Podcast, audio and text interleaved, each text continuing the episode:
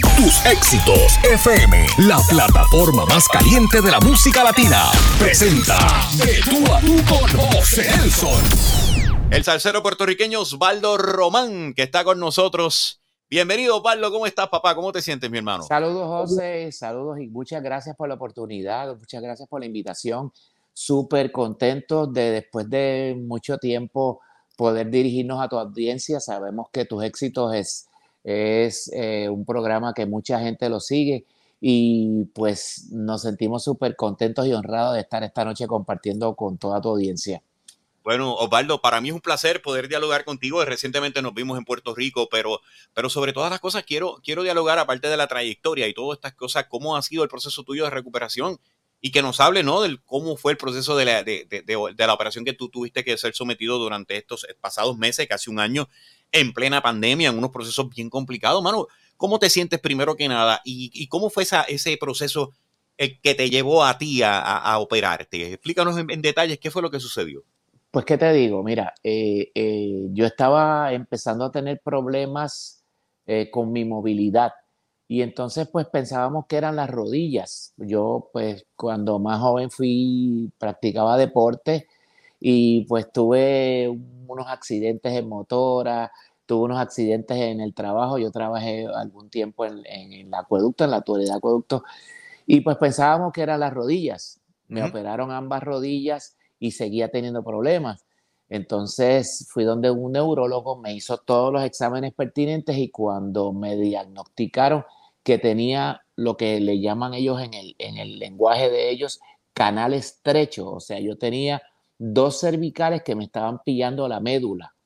Wow. Y, y cuando me vio el, el, neurocirujano me dijo, ¿te operas o te puedes quedar parapléjico? Wow. Eh, yo fui un jueves a la, a la cita y me estaba programando cirugía para el sábado. O sea, eso fue una cosa de, de, de, de locos. O sea, yo fui a una semana, yo estaba en la ciudad de Medellín, en Colombia, y yo pensaba ir un día para regresarme al otro día. Me tuve que quedar un mes. Me operaron de la columna, eh, me rasparon hueso, me pusieron placa. Bueno, eso fue un trauma total. Y pues estamos todavía en el proceso de recuperación, tenemos un poquito de dificultad para caminar y como todo este tipo de lesiones medulares siempre tienen sus secuelas y entre uh -huh. ellas pues me, me, trajo un problema de equilibrio. Y entonces estamos bregando con eso, estamos cogiendo terapias, estamos haciendo gimnasio, pero gracias a Dios pues seguimos progresando. Fue una operación en la que abordan por acá, por el cuello, o sea, okay. hacen, un, hacen una incisión por aquí y mueven tráquea y esófago hacia el lado para poder llegar acá detrás, donde están las cervicales. Y entonces el médico me hizo las advertencias de rigor, me dijo, mira, si te lastimos las cuerdas vocales, te puedes quedar eh, ronco una semana, un mes, un año o el resto de tu vida pero es más importante la vida y la salud.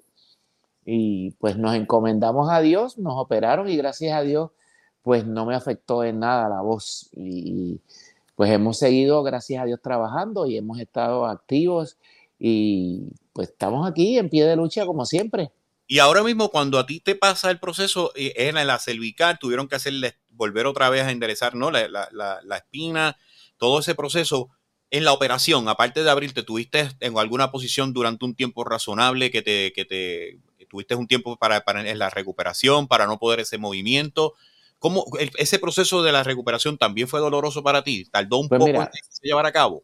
Claro, primero que todo, eh, estuvimos en, en, en, cirugía siete horas en la posición de Cristo, como digo yo, wow. boca arriba, con los brazos abiertos y la cabeza hacia detrás eh, fueron siete horas. La recuperación ha sido bastante extensa porque pues luego de, de, la cicatrización, que es lo más importante, pues viene la, la, terapia, la recuperación, todo el trauma que te provoca esto, porque pues inclusive eh, tuvimos que, que, recibir ayuda psicológica porque no sabíamos cuál era el futuro, si, si, me, si iba a poder seguir trabajando, si iba a poder seguir caminando, eh, si iba a poder seguir cantando. O sea, fue, fue bastante traumático, pero gracias a Dios lo hemos superado y hemos pues bregado con la situación y estamos hasta ahora, pues seguimos cantando, seguimos haciendo con un poquito de dificultad, llegamos a la tarima con un bastón, pero yo tengo un amigo en una actividad que fuimos a hacer que yo le dije, mira,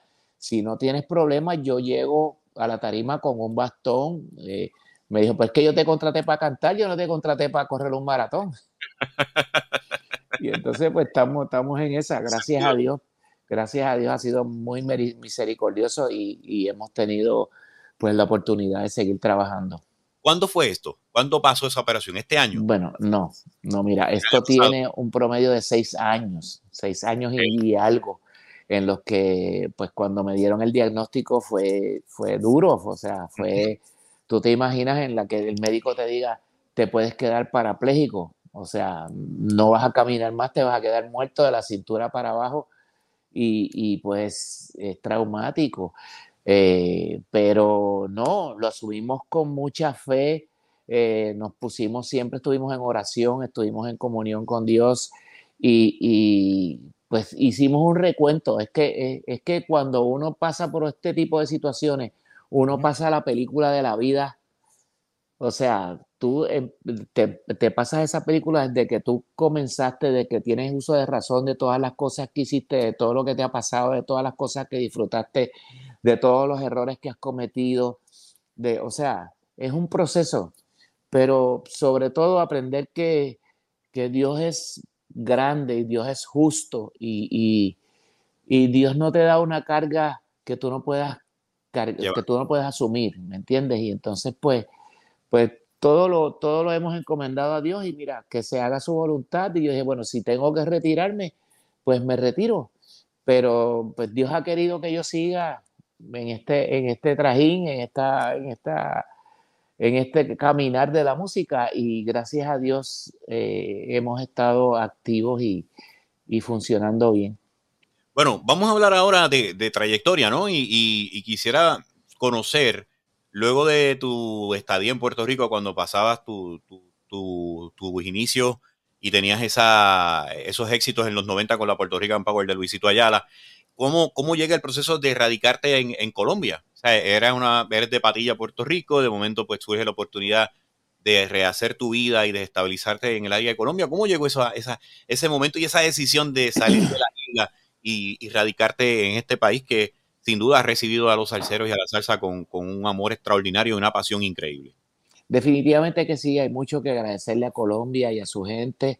Eh, a mi salida de Puerto Rican Power, eh, yo estuve un promedio de dos años trabajando en estudios de grabación, pues haciendo coros, grabando coros para, para Víctor Manuel, para Gilberto Santa Rosa, Tito Nieves, eh, bueno, infinidad de, artistas en la que trabajamos. Y en una de esas de sesiones me encuentro con Pedrito Pérez, bajista, uno de los bajistas yo que, que ha sido un prodigioso de la música. Y Pedrito me dice, mira, Jairo Varela, del grupo Nietzsche de Colombia, está buscando una persona para grabar los coros y me preguntó por ti que si había algún tipo de problema. Yo le dije, no, mira, yo no tengo problema, yo estoy freelance. Eh, sí, dile que sí. Le dio mi número, él me llamó. Para ese tiempo, el maestro Jairo Varela, que en paz descanse, estaba viviendo en Miami. Nos trasladamos a Miami y grabamos todos los coros de la producción que en ese tiempo cuando salió se llamaba o se llama Imaginación. Luego de grabar todos los temas, eh, pues fuimos a, como siempre, se termina una grabación y vamos a un restaurante, vamos a comer algo y celebramos que todo quedó chévere y me hizo la oferta. Dijo, ¿qué le parecería trabajar con Grupo Nietzsche? Yo obviamente conocía la trayectoria de Grupo Nietzsche porque habíamos eh, alternado en el tiempo que yo estuve con Puerto Rico Power, habíamos alternado con Grupo Nietzsche. Y yo le dije, pues maestro, sería un honor trabajar con ustedes. Eh, eso fue como decirte un jueves, y un lunes ya estaba empezando con Grupo Nietzsche. Todo lo tuve que aprender en el camino. Las rutinas de baile, los coros, sí. Y, terminé grabando todos los temas de esa producción. Le puse la voz a todos los temas. O sea que además de haber grabado los coros, grabé la voz de todos los temas. Y pues pasaron cinco años. Estuve cinco años con el Grupo Nietzsche de Colombia y pues mis, mis lapsos de tiempo en Colombia eran periódicos porque el Grupo Nietzsche obviamente trabaja mucho más tiempo fuera de Colombia que en Colombia. Pero siempre pues pasaba mis temporadas en Colombia y todo chévere. Y pues pasaron esos cinco años eh, junto al, grupo Nietzsche, al que le agradezco muchísimo el, aprendizaje que tuve con ellos y el tiempo que pasé con mis compañeros de grupo Nietzsche, que todavía tengo comunicación con ellos. Y fue un tiempo muy bonito, fue un tiempo de crecer y de aprender tanto musicalmente, profesionalmente, como en lo personal. Aprendí todo lo que se relaciona con, con los músicos colombianos, los arreglistas, o sea, yo pienso que los músicos colombianos son unos músicos muy preparados, o sea, allá en Colombia hasta los percusionistas arreglan. Wow. Fue, fue muy interesante. Sí, ese aprendizaje fue, y eso fue prácticamente para el 2000, ¿no? Empezando la década del 2000 o finales de los 90, fue ese proceso que comenzó entonces tu, tu, tu participación con Nietzsche y el proceso de radicarte en el área de Colombia. Sí, fue entre el 2003 y el 2007, casi terminando el 2007, comenzando el 2008. Fue el tiempo que, yo, que yo pasé allá con Grupo Nietzsche. ¿Cuánto tiempo tú estuviste? Cinco años con ellos. Cinco años. Cinco años. ¿Y cuántas producciones llegaste a grabar con él? Hicimos dos producciones y comenzamos la tercera, pero pues por cuestiones que pasan, y me hicieron una oferta eh, tentadora, como decimos, con una compañía, una disquera colombiana que se llama Codiscos.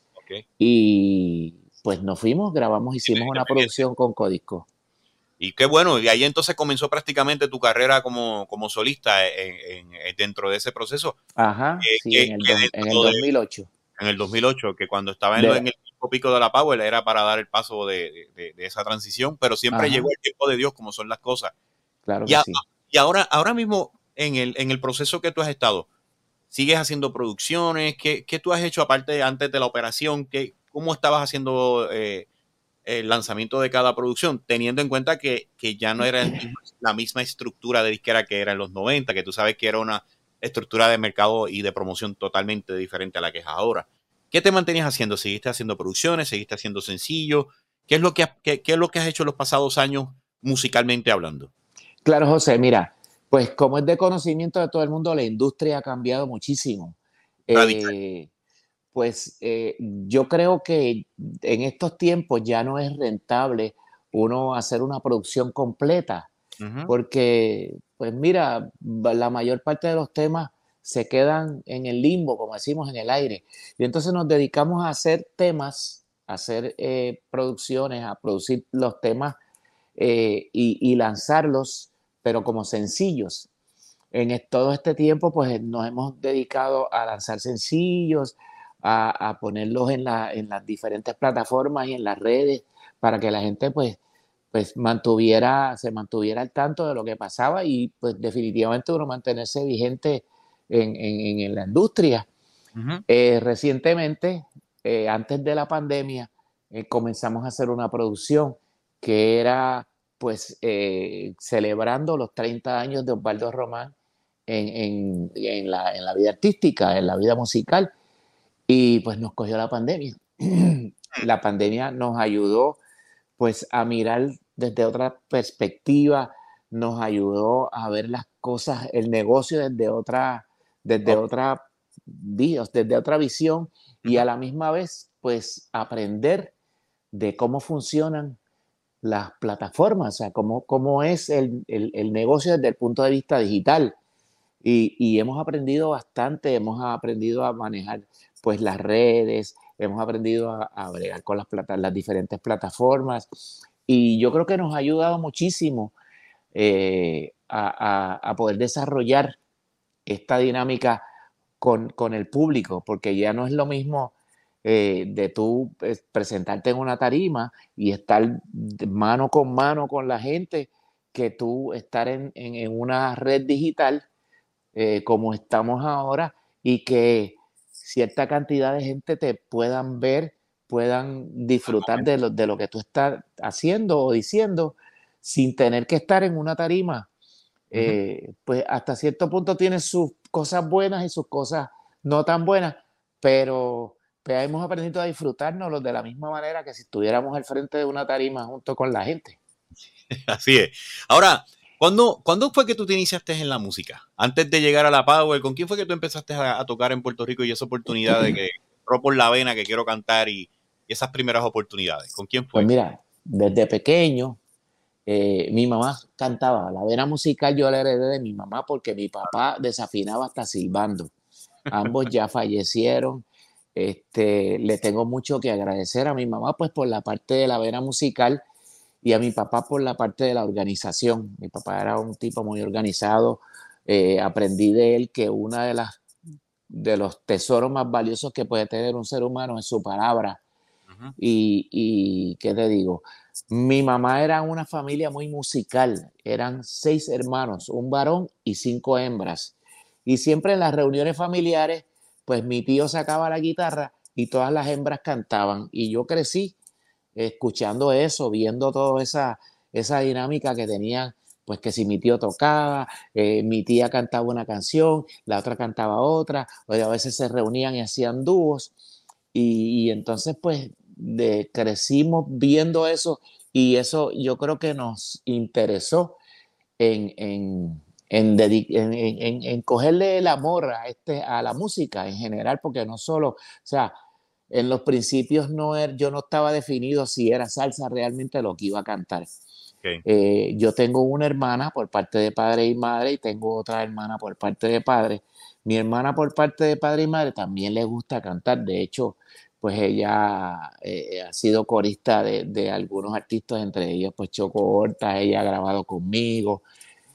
Y pues mm, cuando ya estábamos en, lo, en, lo, en, la, en, la, adolescencia, llegando a la adultez, antes de graduarnos de lo que nosotros decimos high school, pues me surgió la oportunidad de hacer coros y de cantar con diferentes artistas, entre ellos pues Junior Toledo, que en paz descanse, Marvin Santiago, trabajé con Lalo Rodríguez, trabajé con Frankie Ruiz, trabajé en un grupo que acompañaba a los artistas de Fania cuando iban a Puerto Rico. Y, eso pues yo creo que nos, nos sirvió de escuela para cuando surgió la oportunidad, Tito Rojas, que en paz descanse también, se fue a la Puerto Rican Power y Tito Rivera, trompetista y arreglista, que para ese tiempo tocaba con Puerto Rican Power, me dijo, oye, se fue Tito Roja de la Puerto Rican Power, están buscando cantantes, están audicionando, pero yo no te voy a poner a ti en, en ese plano de audicionar. Sea, ya yo le dije a Luisito Yara que tú ibas y yo estoy seguro que tú puedes hacer el trabajo. Y puso toda la confianza prácticamente en mí. Y fuimos a ensayar un jueves y el sábado estábamos haciendo el primer baile con Puerto Rican Power en aquel club que mucha gente yo sé que lo recuerda, que se llamaba Los Años 2000. Así es, a Torrey. Allá fue, que, allá fue que nos estrenamos con la Puerto Rican Power y de ahí pasaron 15 años con la Puerto Rican. Y, y, sobre todas las cosas, ¿no? El momento difícil, porque cuando allá la sale con Quito Roja fueron dos producciones que dieron un palo extraordinario y hacer esa señor.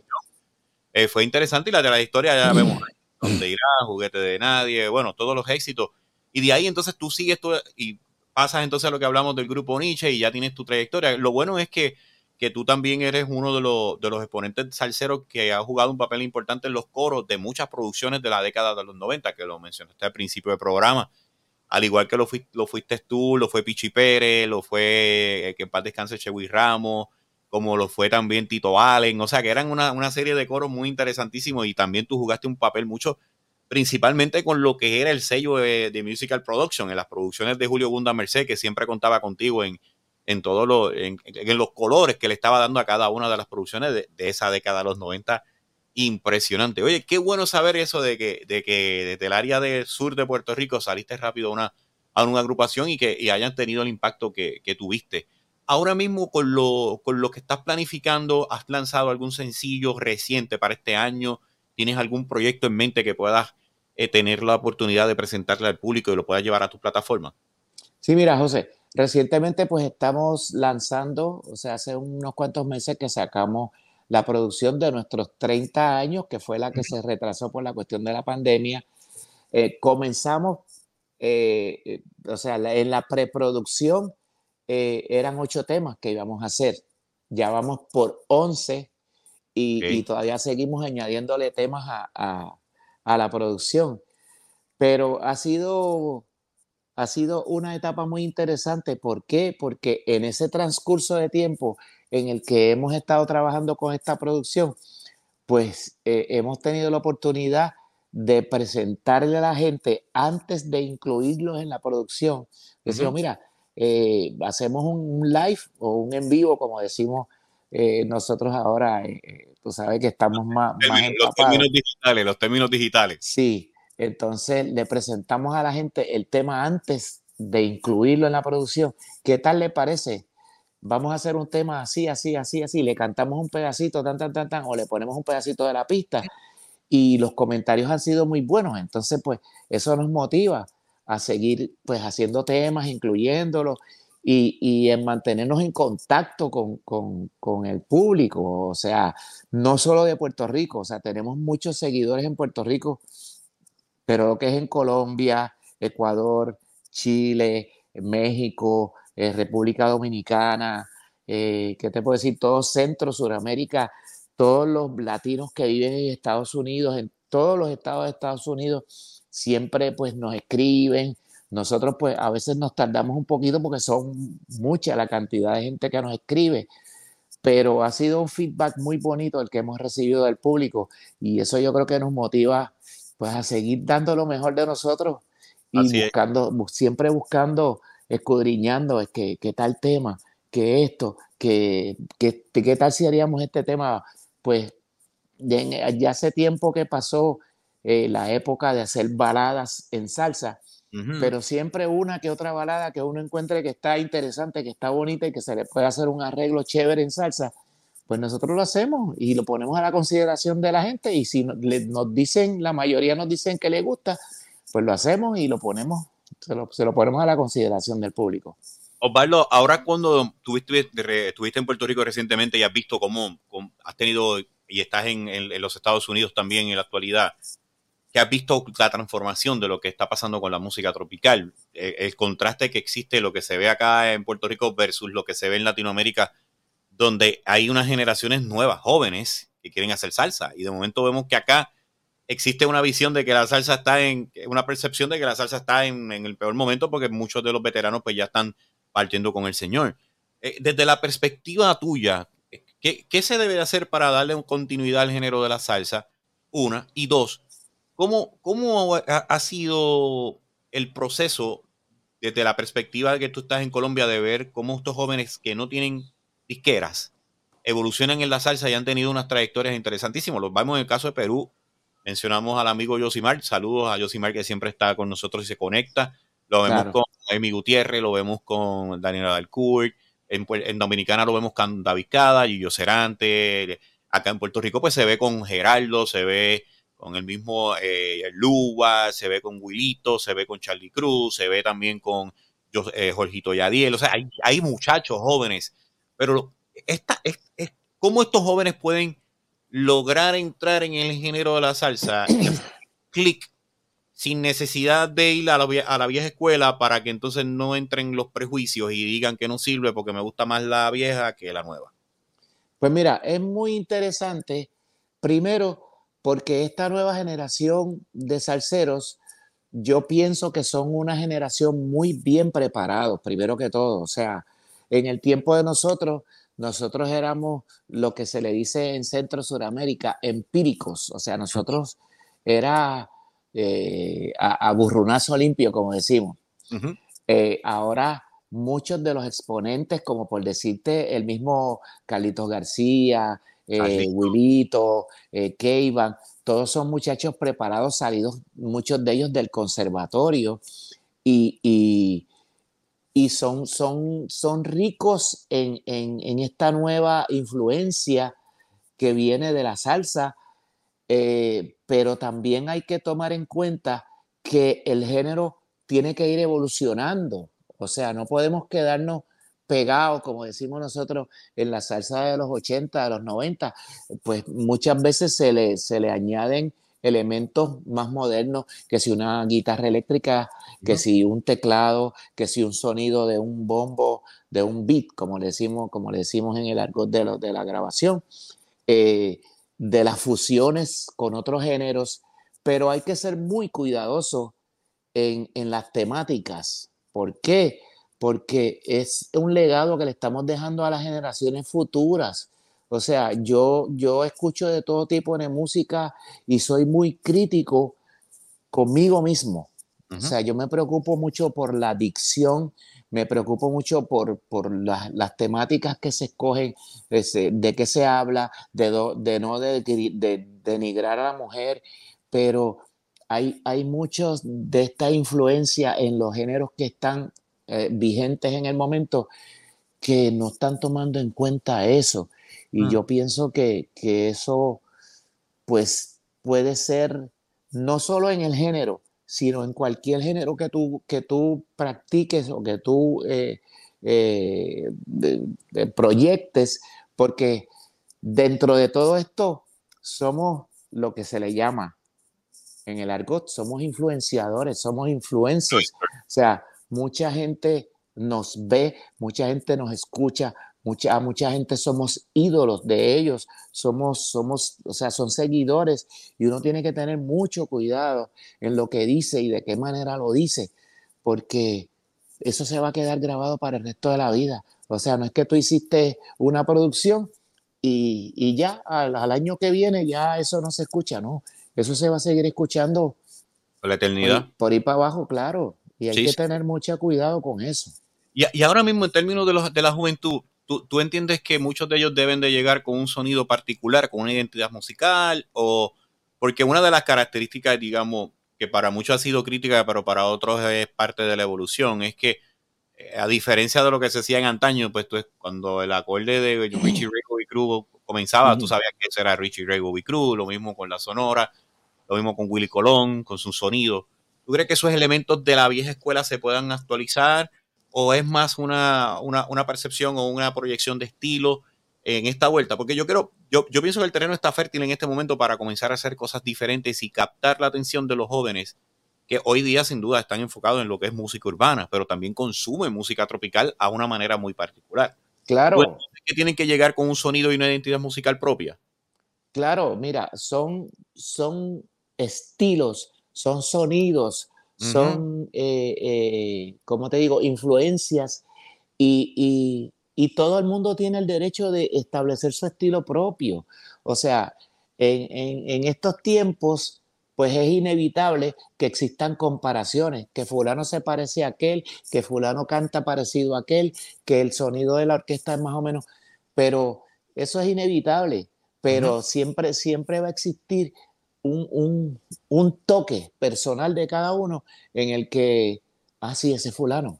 O sea, por ejemplo, yo escucho a Carlitos García, escucho a Keivan, escucho a Abuelito, escucho a, ¿cómo se llama? Le... a Norberto. Así, todos ellos tienen su toque particular en el que uno dice, pues es fulano, es aquel, es este.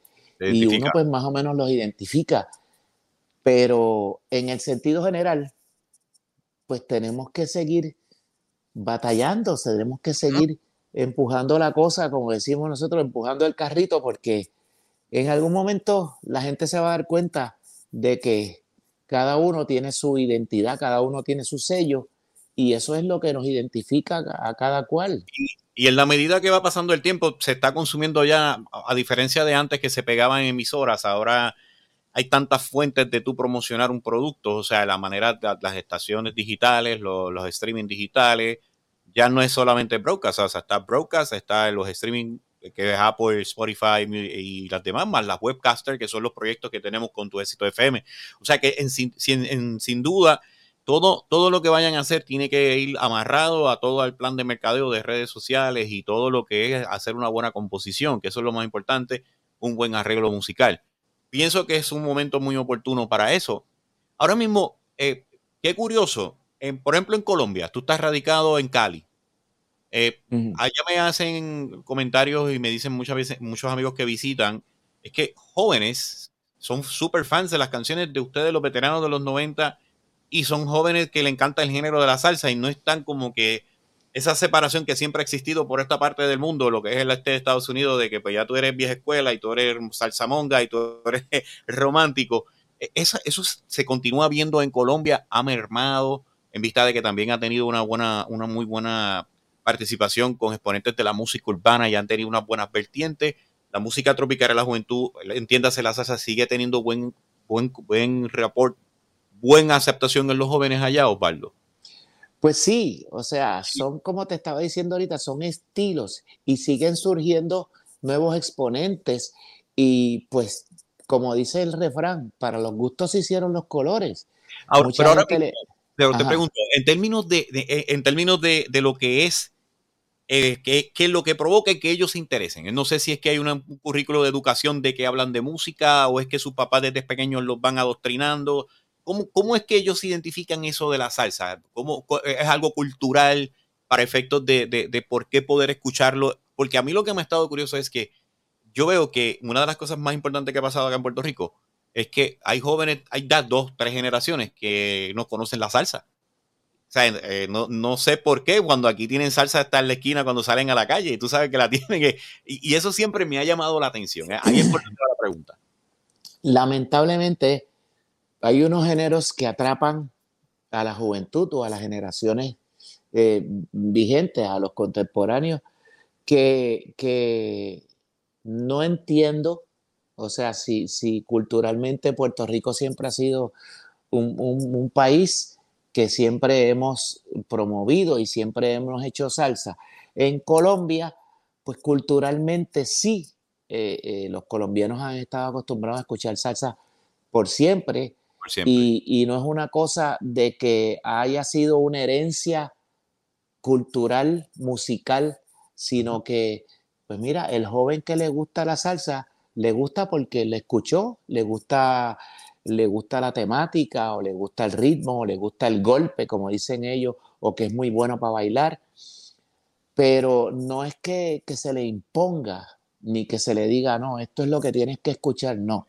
Hay diversidad de, de, estilos, hay diversidad de géneros y cada cual tiene el derecho de escoger lo que quiera. Pero pues eh, particularmente en Colombia, donde nosotros hemos sobrevivido gracias al, gusto del público y gracias al apoyo y el cariño que siempre nos dan. Y ha sido por eso, porque eh, es espontáneo, es, es libre, no es una cosa que se le imponga a la gente o que, la, que, decir los, las plataformas, las emisoras, los promotores, las casas disqueras impongan de que esto tiene que ser lo que no. Yo, yo te pongo este menú, por decirte, hay un buffet y hay, hay pollo, hay cerdo, hay res, hay lo que tú quieras, marisco. Tú escoges lo que tú quieras comer, lo que te guste comer. No es que se te diga, no, lo que hay es pollo, es pollo con arroz y eso es lo que hay que comer. No, y, Esa, y, esa, es la gran diferencia. La, la gran diferencia cuando, cuando estábamos en los 90, que era la radio y era la televisión que ponían la música y luego los canales de video. Ya hoy no hay tres variaciones, hay redes, es una cosa impresionante la cantidad de contenido que se genera, mano, es increíble. Por eso que te hago la pregunta, porque veo que e, esa, esa, esa pasión y ese amor se está viendo en toda Latinoamérica por la salsa y eso es lo que le, me da a mí la certeza de que hay esperanza, hay luz al final del túnel. Y lo más importante es que, pues como tú me mencionas, ¿no? Hay un buen consejo para los jóvenes que quieran empezar, que valoren y le den ese, ese valor y esa importancia a lo, que, a lo que representa ser el género musical de la salsa. Osvaldo, vamos a entrar ahora en la fase tú, aparte de ser cantante, ¿te has, convertido también en compositor? ¿Te has escrito canciones solamente estás mantenido la línea de intérprete a lo largo de tu carrera? ¿Eres compositor también? yo, he hecho mi, yo he hecho mis dos o tres garabatos, como yo digo. Eh, eh, sí, eh, en algún momento en la producción que yo hice con Codisco hay tres temas que son de mi, de mi autoría y siempre escribo mi cosita, inclusive tenemos un proyecto pendiente eh, en el que no quisiera adelantar para no dañar el, efecto del factor sorpresa, que con otro compañero salsero vamos a hacer un tema eh, eh, y una de estas fusiones que hacen, porque al igual que los muchachos que, estos muchachos que hacen reggaetón, que se fusionan y se ayudan y se... Yo creo que esa es una de las claves de que los géneros progresen y evolucionen. En la salsa, pues en algún momento se convirtió como que en una competencia, ¿no? Que si yo hago más bailes que tú, yo canto más que tú, yo soy más afinado que tú. No. Ah, y yo tengo que ir primero que tú en la promoción y yo no puedo cerrar ahora. entonces, eso, no es así, eso no debe ser así. Estamos todos en el mismo barco y, debemos remar en la misma dirección porque si uno está remando para atrás y el otro está remando para adelante, estamos chavados. Así es. O sea, no, vamos a hacer fusiones, vamos a, colaborarnos el uno con el otro, vamos a, hacer cosas interesantes en las que la gente diga, bueno, pues como en algún momento el, el rap, el reggaetón, se había tiraera, pero al final de cuentas eran, panas, somos panas, somos amigos, nos conocemos hace un montón de años y trabajamos en el mismo género. Vamos a hacer cosas juntos. Y yo creo que eso ha sido, eso puede ser de, de, las, de los factores que nos ayuden a mantener y a, y ayudar a que el género evolucione y, y, llegue a un nivel un poco más, más alto de lo que estamos. Ahora mismo, estas producciones de Codisco están en digital, están en las plataformas, la gente que las quiera adquirir en Puerto Rico o en Estados Unidos, están en iTunes disponibles para ser eh, eh, compradas o solamente están distribuidas más para el mercado colombiano, Osvaldo. No, están en las plataformas. Ah, Definitivamente, yo tengo, yo tengo algunas amistades, yo tengo algunas amistades en Centro, Suramérica, Estados Unidos, que las consiguen. En las plataformas aparecen, por ejemplo, la producción que yo hice con Codisco se llama Así Soy Yo. Son unos ocho temas, ocho o nueve temas que hicimos con Codisco eh, muy interesantes en las que, como te mencioné antes, hay tres temas que yo, que yo compuse y están disponibles para que el público, o sea, es que muchas veces uno hace cosas que no se difunden y la gente no sabe que están hechas, la gente no sabe que, que Osvaldo Román en el año 2004 hizo una producción con Codisco y que, hay, y que hay cierta cantidad de temas que nunca se han escuchado, o sea, como te digo, promocionalmente no se escucharon, pero, pero sí están ahí. Y, sobre todo también la del Grupo Nietzsche, eh, todos también se pueden escribir por las personas que le quieran, porque sabemos que es como tú dices, no, no, no, sabían que estaban, siempre tienen lo que se pasó con MP y la época de lo que se vivió, pero viendo de que pasó vida después de, pues eso es bien importante tenerlo presente. A la verdad que, que, nosotros pues estamos más que agradecidos por, por haber estado contigo en este, este ratito, Osvaldo, y sabes que puedes contar con tus éxitos FM Tropical para tus proyectos y, más que todo, gracias por la oportunidad que tuvimos de, participar en Puerto Rico con el concepto de Musical Production All Star y tu sacrificio, ¿no? Porque sabemos que estás en una situación de salud en recuperación todavía y eh, montarte en un avión, tener esa deferencia, pues eh, sin duda es un en modo de agradecimiento que te doy de corazón y gracias por esa participación y habernos ayudado en este, en este gran proyecto que contra viento y marea salió a flote y gracias a la ayuda de Dios pues fue todo un éxito. Gracias a ti José, gracias a, la confianza que tuviste, eh, muchas gracias por el trato que nos dieron porque pues como dice el refrán, nadie es profeta en su tierra. Pero gracias a personas como tú y gracias a la, a la, a la institución, a la emisora que tú representas, pues tuvimos la oportunidad de que la gente nos viera y que la gente supiera que Osvaldo Román sigue vivo, sigue vigente, seguimos trabajando y seguiremos hasta que Dios quiera. Así que muy agradecido y pues sabes que pueden contar con nosotros para lo que nos necesiten, estamos en la entera disposición.